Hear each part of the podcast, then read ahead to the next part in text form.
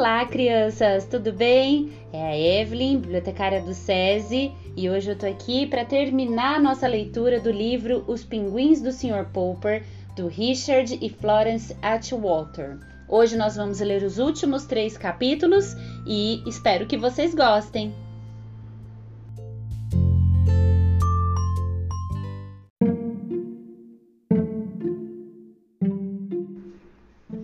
Capítulo 17 Fama As aves logo ficaram tão famosas que sempre que era anunciado que os pinguins performáticos do Sr. Popper se apresentariam em qualquer teatro, as multidões formavam fila por quase um quilômetro rua abaixo, esperando a vez de comprar os ingressos. Os outros artistas do programa nem sempre ficavam felizes. Certa ocasião, em Minneapolis, uma famosa cantora de ópera ficou muito perturbada quando soube que os pinguins do Sr. Popper estariam no mesmo espetáculo que ela. Na verdade, ela se recusou a pisar no palco, a não ser que os pinguins fossem retirados. Então, os auxiliares de palco ajudaram o Sr. e a Sra. Popper e as crianças a tirar as aves, as aves do palco e a levá-las para um porão embaixo dele enquanto o gerente vigiava a entrada para garantir que os pinguins não passariam. No porão, as aves logo descobriram outro lance de escadas. Em um instante, o público estava se acabando de rir ao ver, de repente, a cabeça dos pinguins aparecendo uma por uma no fosso da orquestra onde os músicos tocavam. Os músicos continuaram a tocar e a moça no palco, ao ver os pinguins, cantou muito alto, de modo a mostrar como estava brava. A plateia ria tanto que ninguém conseguia ouvir a letra da música. O Sr. Popper, que seguira os pinguins escada acima, parou quando viu que ela dava no fosso de orquestra. Acho que não devo subir lá com os músicos, disse ele à Sra. Popper. Os pinguins subiram, afirmou ela. Papai, é melhor tirá-los de lá antes que comecem a bicar as tarraxas e as cordas dos violinos, disse Bill. Oh, meu querido, não sei o que fazer, disse o Sr. Popper, impotente, sentando-se no último degrau. Então eu pegarei os pinguins, disse a Sra. Popper, passando por ele seguida por Jenny e Bill. Quando viram a Sra. Popper atrás deles, os pinguins sentiram-se culpados, pois sabiam que não deveriam estar ali então pularam no palco, atravessaram-no correndo sob as luzes e se esconderam sob as saias azuis da cantora. Aquilo interrompeu totalmente a cantoria, exceto por uma nota estridente que não fazia parte da música. As aves adoraram as luzes brilhantes do teatro e as plateias, grandes e risonhas, e as viagens. Sempre havia algo novo para ver. Eles viajaram de Água Mansa à costa do Pacífico. Era um longo caminho até a casinha na Avenida Altiva 432, onde os Poppers tanto tinham se preocupado com seu dinheiro, se ele duraria ou não até a primavera. E toda semana eles recebiam um cheque de 5 mil dólares. Quando não estavam se apresentando em algum teatro ou viajando de trem entre as cidades, viviam nos grandes hotéis. De vez em quando, um dono de hotel surpreso recusava-se a hospedar os pinguins. Nós não permitiremos nem cachorrinhos de estimação neste hotel. Certo, mas há alguma regra contra pinguins? perguntava o Sr. Popper. Então o dono do hotel era obrigado a admitir que não havia regra nenhuma contra pinguins. E é claro, quando via como os pinguins eram bem cuidados e como outros hóspedes iam ao hotel na esperança de vê-los, acabava por ficar feliz em recebê-los. É de imaginar que um grande hotel possa oferecer muitas oportunidades de travessuras para tantos pinguins, mas no geral eles se comportavam muito bem, nunca fazendo nada pior que subir e descer nos elevadores a toda hora e bicar de vez em quando os botões dos uniformes de algum carregador. 5 mil dólares por semana pode parecer uma quantia grande de dinheiro, e ainda assim os Poppers estavam longe de ser ricos.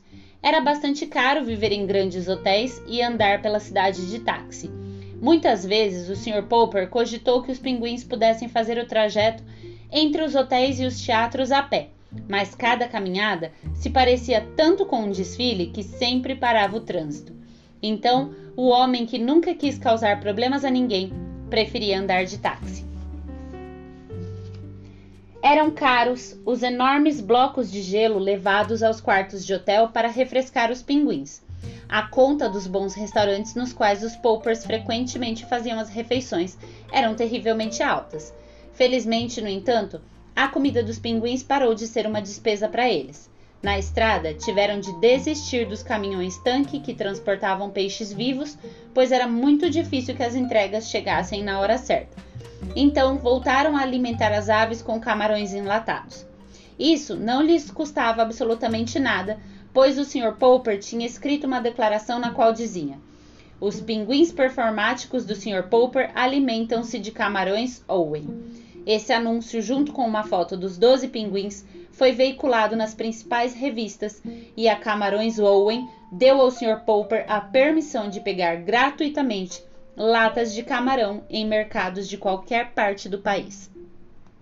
Muitas outras empresas, como a Grande Associação Ocidental dos Cultivadores de Espinafre e a Companhia da Aveia Café da Manhã Energético, quiseram que ele recomendasse seu produto também e lhe ofereceram grandes somas de dinheiro. Mas os pinguins simplesmente se recusavam a comer espinafre ou aveia, e o Sr. Popper era muito honesto e não diria o contrário, mesmo sabendo que o dinheiro seria útil. Da costa do Pacífico seguiram para o leste, para cruzar o continente. Nessa rápida turnê, só tiveram tempo de visitar as maiores cidades. Depois de Minneapolis, apresentaram-se em Milwaukee, Chicago, Detroit, Cleveland e Filadélfia. Aonde quer que fossem, sua reputação chegava antes. Quando, no início de abril, chegaram a Boston, multidões os aguardavam na estação do trem.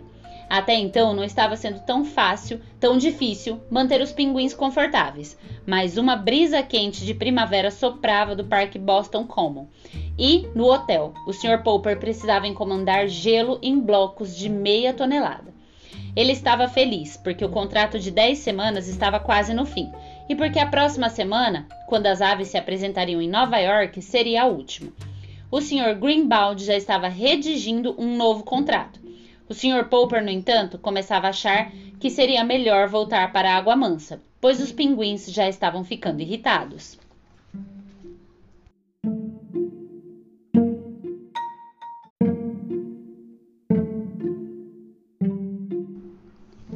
Capítulo 18 Ventos de Abril Se em Boston fazia um calor fora de época, em Nova York estava quente de verdade. Em seus aposentos no Grand Tower Hotel, em frente ao Central Park, os pinguins sofriam com a temperatura. O Sr. Popper os levou para o jardim na cobertura para que pegassem qualquer brisa fria que porventura estivesse soprando. Os pinguins ficaram encantados com as luzes brilhantes e a confusão da cidade lá embaixo. Os mais novos começaram a se amontoar na beirada da cobertura e a olhar para os grandes desfiladeiros abaixo deles. Sr. Popper ficou muito nervoso ao vê-los se atropelando, como se a qualquer momento algum deles pudesse ser empurrado. Ele se lembrou de que os pinguins do Polo Sul fazem isso para descobrir qual o perigo que os espera. A cobertura não era um lugar seguro para eles. O Sr. Popper nunca se esqueceu de como ficou assustado quando Capitão Cook adoeceu gravemente antes de Greta chegar. Ele não poderia correr o risco de perder um de seus pinguins agora.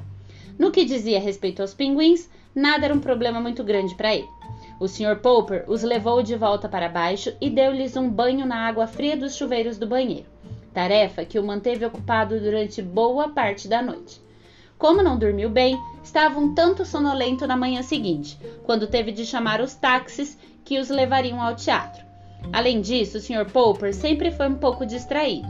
Assim foi que cometeu um grande erro quando disse ao primeiro taxista Teatro Regal. Sim, senhor, disse o motorista, desviando do trânsito da Broadway, região que os pinguins e as crianças acharam muito interessante. Eles já estavam quase chegando ao teatro quando o motorista se virou de repente e perguntou: Não vão me dizer que esses pinguins estarão no mesmo espetáculo das focas do Francis? Não sei o que mais estará na programação, respondeu o Sr. Popper, enquanto pagava a corrida. Bem, chegamos ao regal, e eles saíram e enfileiraram-se em frente à entrada. Nos bastidores havia um homem grande, robusto e de rosto vermelho. Então esses são os pinguins performáticos do Sr. Popper, não é? disse ele. Bem, Sr. Popper, devo dizer que sou Frank Francis, e aquelas ali no palco são as minhas focas. Se as suas aves tentarem fazer alguma gracinha, O azar será todo delas. Minhas focas são duranas, sabe? Não verão problema algum em comer dois ou três pinguins cada uma delas. Vindo do palco, podia-se ouvir o grito rouco das focas que apresentavam seu número. Papai, disse a senhora Popper, os pinguins farão a última apresentação do espetáculo. Volte correndo e chame aqueles táxis. Deixaremos os pinguins dando uma volta até a hora de se apresentarem. Sr. Popper correu para alcançar os motoristas. Quando voltou, era tarde demais. Os pinguins performáticos do Sr. Popper já haviam descoberto as focas do Francis. Papai, não posso nem olhar! gritaram as crianças. Ouviu-se o barulho de uma confusão apavorante no palco. A plateia estava alvoroçada e as cortinas foram rapidamente fechadas. Quando os Poppers chegaram ao palco, os pinguins e as focas tinham encontrado a escadaria que dava para o camarim do Francis e estavam subindo. Não posso nem pensar no que está acontecendo lá em cima, disse o Sr. Popper estremecendo. O Sr. Francis apenas riu. Espero que as suas aves estejam no seguro, Popper, disse ele. Quanto elas valem? Bem, vamos subir e dar uma olhada. Você sobe, papai, disse a senhora Popper. Bill, vá correndo chamar a polícia para que ela venha e tente salvar alguns dos nossos pinguins. Eu vou ao corpo de bombeiros, disse Jane. Quando os bombeiros chegaram, com muito estardalhaço, e posicionaram as escadas para entrar pela janela do camarim do Sr. Francis, ficaram um pouco irritados ao verem que não havia fogo algum. No entanto, quando depararam com seis focas de bigodes preto fazendo barulho no meio da sala, enquanto doze pinguins desfilavam alegremente ao redor, sentiram-se melhor. Então, os policiais chegaram na viatura e subiram pela escada que os bombeiros deixaram encostada no prédio. Quando entraram pela janela, mal puderam acreditar no que viram. Os bombeiros tinham colocado os capacetes nos pinguins, o que fez com que as aves alegres parecessem bobas e femininas.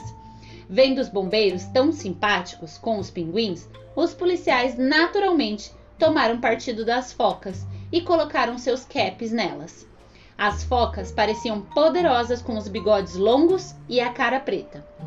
Os pinguins, com os capacetes dos bombeiros, desfilavam na frente dos policiais, enquanto as focas, com os caps dos policiais, gritavam com os bombeiros, quando o Sr. Popper e o Sr. Francis finalmente abriram a porta. Sr. Popper se sentou. O alívio foi tamanho que, por um instante, ele ficou sem fala. Policiais, é melhor tirarem seus caps de minhas focas agora mesmo, disse o Sr. Francis. Agora tenho de voltar ao palco e terminar o meu número. Então ele e as seis focas saíram da sala com alguns grunhidos de despedida. Bem, adeus, patos, disseram os bombeiros, tirando com pesar os capacetes dos pinguins e colocando-os na cabeça. Depois desapareceram pelas escadas. Os pinguins, é claro, quiseram segui-los, mas o Sr. Popper os segurou. Foi então que a porta se abriu e o gerente do teatro irrompeu sala dentro. Peguem aquele homem! Ele gritou para os policiais apontando para o Sr. Popper. Tem uma ordem de prisão contra ele. Quem? Eu? perguntou o Sr. Popper atordoado. O que foi que eu fiz? Você invadiu meu teatro e deixou todos em pânico. Foi isso que você fez. É um agitador, um perturbador da ordem. Mas eu sou o Sr. Popper e esses são os meus pinguins performáticos, famosos de costa a costa. Não me importa quem você é, não deveria estar no meu teatro. Mas o Sr. Greenbaum nos pagará 5 mil dólares por uma semana no Regal. O teatro do Sr. Greenbaum é o Royal, não o Regal.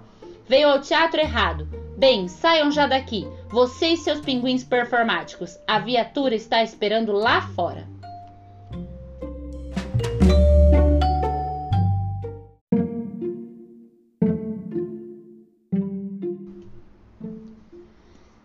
Capítulo 19 Almirante Drake.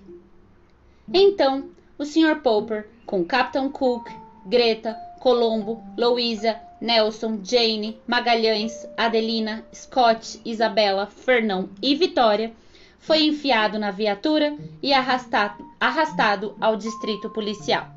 Nenhuma de suas alegações comoveu o policial. O gerente ficou bastante nervoso com o modo como você invadiu o seu estabelecimento então terei de detê-lo. Eu lhes darei uma sala boa e silenciosa, a menos que paguem a fiança. O valor será de 500 dólares para você, mais 100 dólares para cada uma das aves. O Sr. Popper não tinha tanto dinheiro em mãos, nem a Sra. Popper. Eles tinham pagado antecipadamente vários dias de hospedagem, mas ela não tinha dinheiro vivo. O cheque do último salário não poderia ser esperado até o fim da semana. Na verdade, parecia que os Poppers nunca veriam esse cheque, pois não podiam tirar os pinguins da prisão a tempo de apresentarem o número no Teatro Royal. Se tivessem entrado em contato com o Sr. Greenbaum, o Sr. Popper sabia que aquele gentil homem o soltaria, mas ele estava em algum lugar em Hollywood, na costa do Pacífico, e os Poppers não tinham ideia de como fazer para encontrá-lo. A cadeia era um lugar muito tedioso para os pinguins. Chegou a quarta-feira e ainda ninguém sabia do paradeiro do Sr. Greenbaum. Quinta-feira e os pinguins começaram a ficar abatidos. Logo ficou claro que a falta de exercícios, combinada com o calor, podia estar exigindo muito deles. Não havia mais artifícios nem jogos divertidos. Mesmo os mais jovens ficavam o dia todo sentados em silêncio, e o Sr. Popper não conseguia alegrá-los. Ele tinha a impressão de que o Sr. Greenbaum provavelmente apareceria até o final da semana para conversar sobre a renovação do contrato, mas a sexta-feira passou sem nenhuma notícia dele. No sábado de manhã, o Sr. Popper acordou muito cedo e ajeitou os cabelos. Depois limpou os pinguins do melhor modo possível, pois queria que todos estivessem apresentáveis caso o Sr. Greenbaum aparecesse. Por volta das 10 horas da manhã, ouviu-se o som de passos no corredor, o tilintar de chaves e a porta da sala foi aberta. Está livre, Sr. Popper. Um amigo seu está aqui. Sr. Popper saiu com os pinguins para a claridade. Chegou bem na hora, Sr. Greenbaum, ele estava prestes a dizer. Então, à medida que seus olhos se acostumavam à luz, olhou novamente. Não era o Sr. Greenbaum que estava ali. Era um homem grande e barbudo, que usava um uniforme esplêndido. Sorrindo, estendeu a mão ao Sr. Popper. Sr. Popper, disse ele, sou o Almirante Drake. Almirante Drake? engasgou o Sr. Popper. Voltou do Polo Sul? Sim, disse o almirante. O navio da expedição Drake à Antártica voltou ontem. Deveria ter visto a recepção que Nova York nos ofereceu. Você pode vê-la no jornal de hoje. Mas eu li sobre o problema que estava tendo com os pinguins e cá estou. Tenho uma longa história para lhe contar. Podemos conversar no hotel? perguntou o Sr. Popper. Minha esposa deve estar ansiosa para nos ver. Certamente, respondeu o almirante.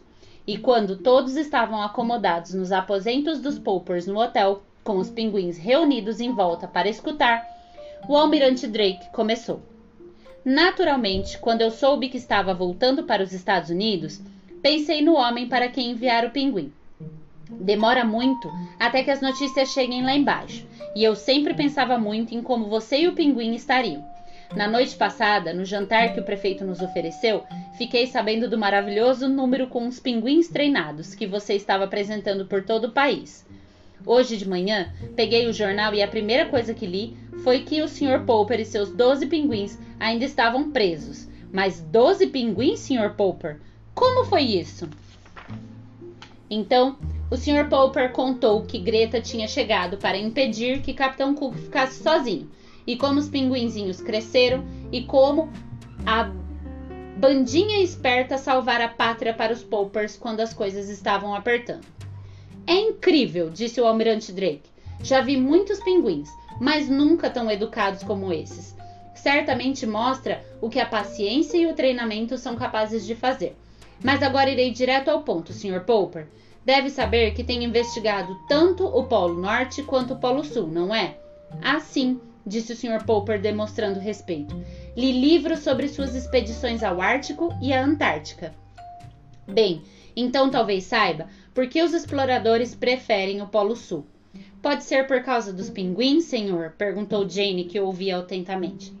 O almirante Drake deu uma tapinha em sua cabeça. Sim, minha querida.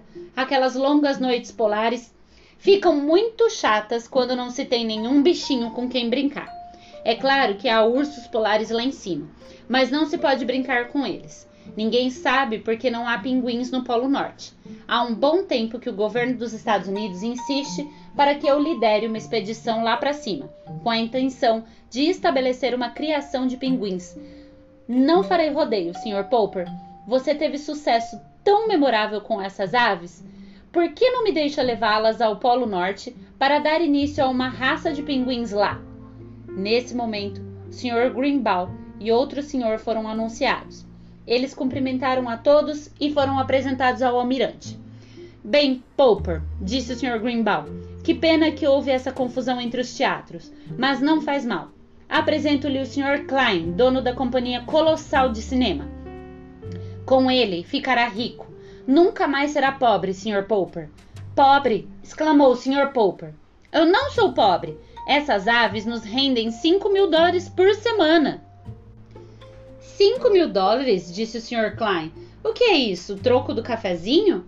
Quero colocar essas aves no cinema, Sr. Popper. Nossos roteiristas já estão escrevendo histórias para ela. Farei para cada um dos seus pinguins um contrato que deixará você e sua esposa nadando em dinheiro pelo resto da vida. Papai, sussurrou a Sra. Popper, nadar pelo resto da vida deve cansar. Prefiro descansar em nossa casa. É melhor considerar, Sr. Popper, disse o almirante. Não posso lhe oferecer nada desse tipo. Está dizendo que aqueles homens no Polo Norte se sentem sozinhos porque não há pinguins? perguntou o Sr. Popper. Muito sozinhos. Mas se houvesse pinguins lá em cima, os ursos polares não poderiam comê-los? Ah, pinguins normais, sim, disse o almirante com prudência. Mas não pinguins tão bem treinados quanto os seus, Sr. Popper. Acho que eles são capazes de passar a perna em qualquer urso. Foi a vez de o Sr. Klein falar. Em cada cinema dos Estados Unidos, criancinhas teriam o prazer de ver histórias encenadas pelos pinguins performáticos do Sr. Popper. É claro que, se formos bem-sucedidos com a criação de pinguins no Polo Norte, o nome deverá mudar um pouco. Imagino que em centenas de anos os cientistas os chamariam de os pinguins árticos de Popper. O Sr. Popper ficou em silêncio por um instante. Senhores, disse, gostaria de agradecer a todos. Anunciarei minha decisão amanhã.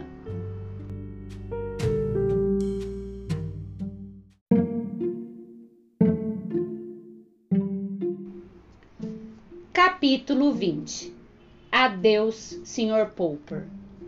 A decisão foi difícil. Depois que os visitantes se foram, o Sr. e a Sra. Popper se sentaram e discutiram o que seria melhor para todos. A Sra. Popper via vantagens nas duas ofertas e elas apontou sem tentar influenciá-lo. Sinto que os pinguins são mesmo responsabilidade sua, disse ela, e você deve decidir. Sr. Popper, pálido e cansado, estava pronto para anunciar sua decisão no dia seguinte. Sr. Klein, disse ele, quero que saiba quanto aprecio sua oferta de colocar as minhas aves no cinema. Mas receio ter de recusá-la. Não acho que a vida em Hollywood seria boa para os pinguins. Depois se virou para o almirante Drake. Almirante, pode levar os pinguins. Ao fazer isso, eu estou colocando eles em primeiro lugar. Sei que ficaram bem e que foram felizes comigo. No entanto, recentemente, com toda a movimentação e o clima mais quente, tenho me preocupado com eles. As aves fizeram tanto por mim que preciso fazer o que é melhor para elas. Além disso, elas pertencem ao clima frio e eu não consigo parar de pensar naqueles homens no Polo Norte, sem nenhum pinguim para ajudá-los a passar o tempo. Seu governo lhe agradecerá, Sr. Popper, disse o almirante. Parabéns, almirante, disse o Sr. Klein. Talvez esteja certo, Popper. Hollywood pode ser demais para os pinguins. Contudo, gostaria que me deixasse filmar um curta-metragem com eles aqui em Nova York, antes de partir. Só algumas imagens das coisas que eles fazem no palco. Mostraríamos o filme por todos os cantos com o anúncio de que se trata dos famosos pinguins do Sr. Popper, que estão sendo levados para o Polo Norte pelo almirante Drake, da primeira expedição norte-americana de pinguins ao Ártico, ou algo do tipo. Eu gostaria muito, disse o Sr. Popper. Nós pagaríamos, é claro. Não uma fortuna, como faríamos se nos deixasse contratá-los, mas digamos uns 25 mil dólares. Seria muito bom para nós, disse a Sra. Popper. Ficará tudo muito quieto na Avenida Altiva 432, disse o Sr. Popper logo depois que todos tinham saído. A Sra. Popper não respondeu. Ela sabia que nada que dissesse iria realmente confortá-lo. No entanto, disse o Sr. Popper, agora que a primavera chegou, muitas pessoas vão querer pintar a casa. Então, é melhor voltarmos. Bem, disse Bill, tivemos dez semanas inteiras de férias no, ano, no meio do ano. São poucas as crianças em Água Mansa que podem dizer isso. No dia seguinte, o cinegrafista cinegrafista, chegou para filmar os pinguins fazendo seus truques. Ficou combinado que os Poppers ficariam em Nova York apenas até a partida da expedição.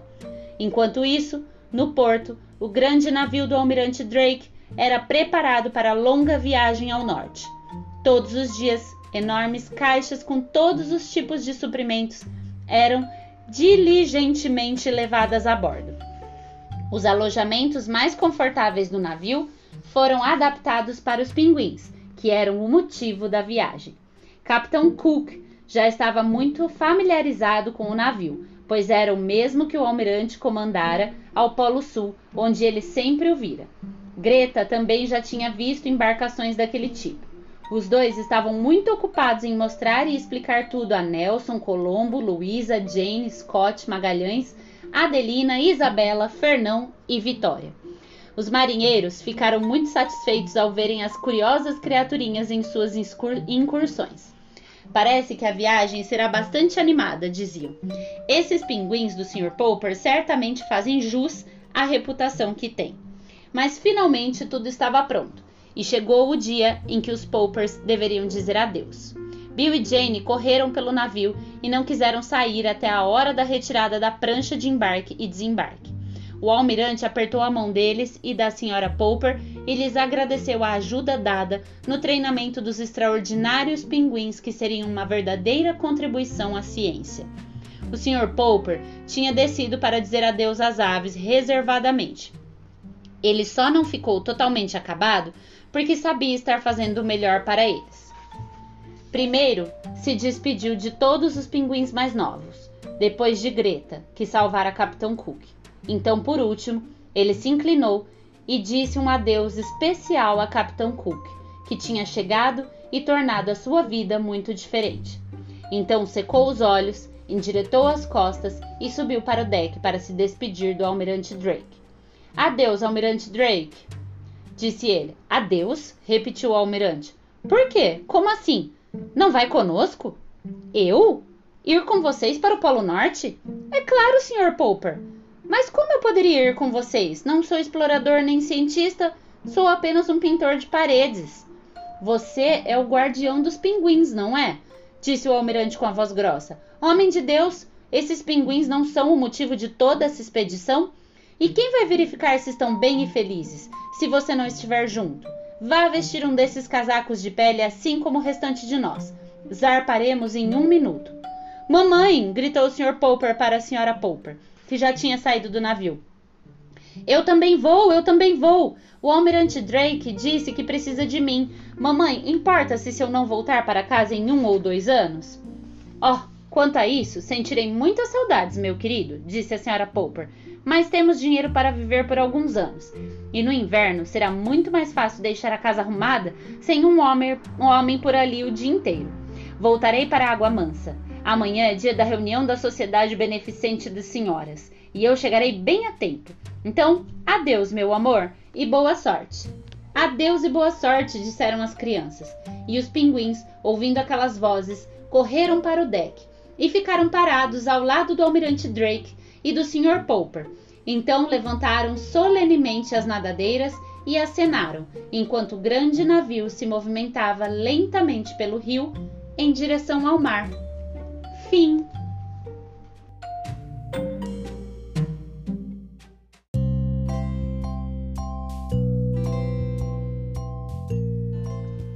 Olá, criançada! E aí, o que vocês acharam dessa leitura? Esse é um dos livros que eu mais gosto e eu espero que vocês também tenham curtido essa leitura da história, tá bom?